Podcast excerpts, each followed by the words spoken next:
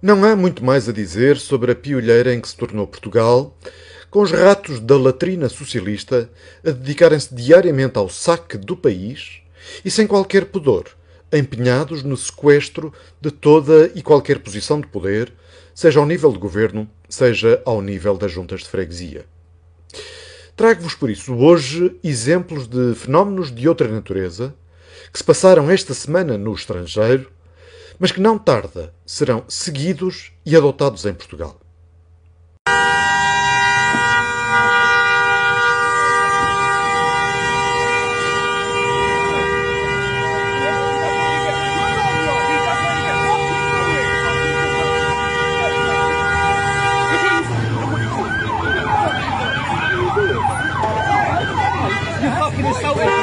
GTO for 6 on active, we'll get you here.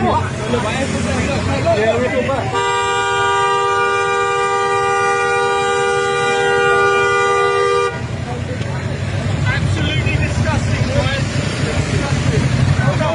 Neste vídeo, vimos um conjunto de patetas urbanos privilegiados a bloquearem ilegalmente uma estrada, impedindo a passagem dos condutores. E vimos também um homem sensato, a caminho do seu trabalho, a resolver retirar sem cerimónia do seu caminho estes delinquentes climáticos. Mas de imediato, o reflexo dos polícias que assistiam à cena foi algemar a vítima, em vez de escorraçar os criminosos.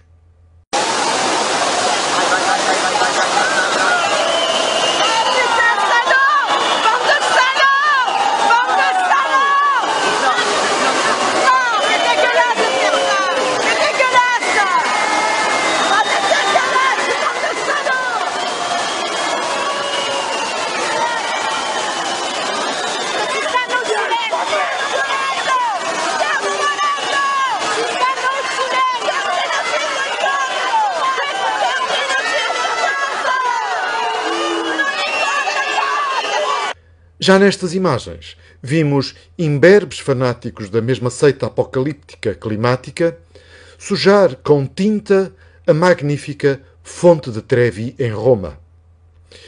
E em Portugal, certamente os movimentos que se dedicam também à lavagem cerebral de jovens tomarão estas cenas degradantes como exemplo para as suas ações futuras.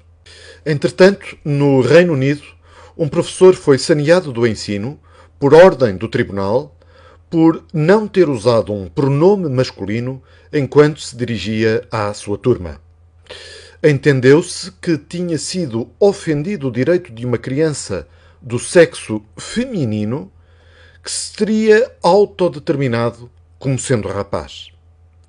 Note-se que, em Portugal, a esquerda parlamentar e a iniciativa liberal, passa a redundância, aprovaram há dias na Assembleia da República uma lei que obriga as escolas e os professores a adotarem precisamente a forma de tratamento que as crianças a partir dos 6 anos de idade entendam elas próprias ser correspondente ao seu sentimento de identidade de género do momento. Portanto, diria que se Marcelo Costa, Medina ou Galamba são uma vergonha para nós, devemos ter noção de que também, a outro nível, a insanidade e a devassa são prevalentes nas camadas dirigentes da sociedade.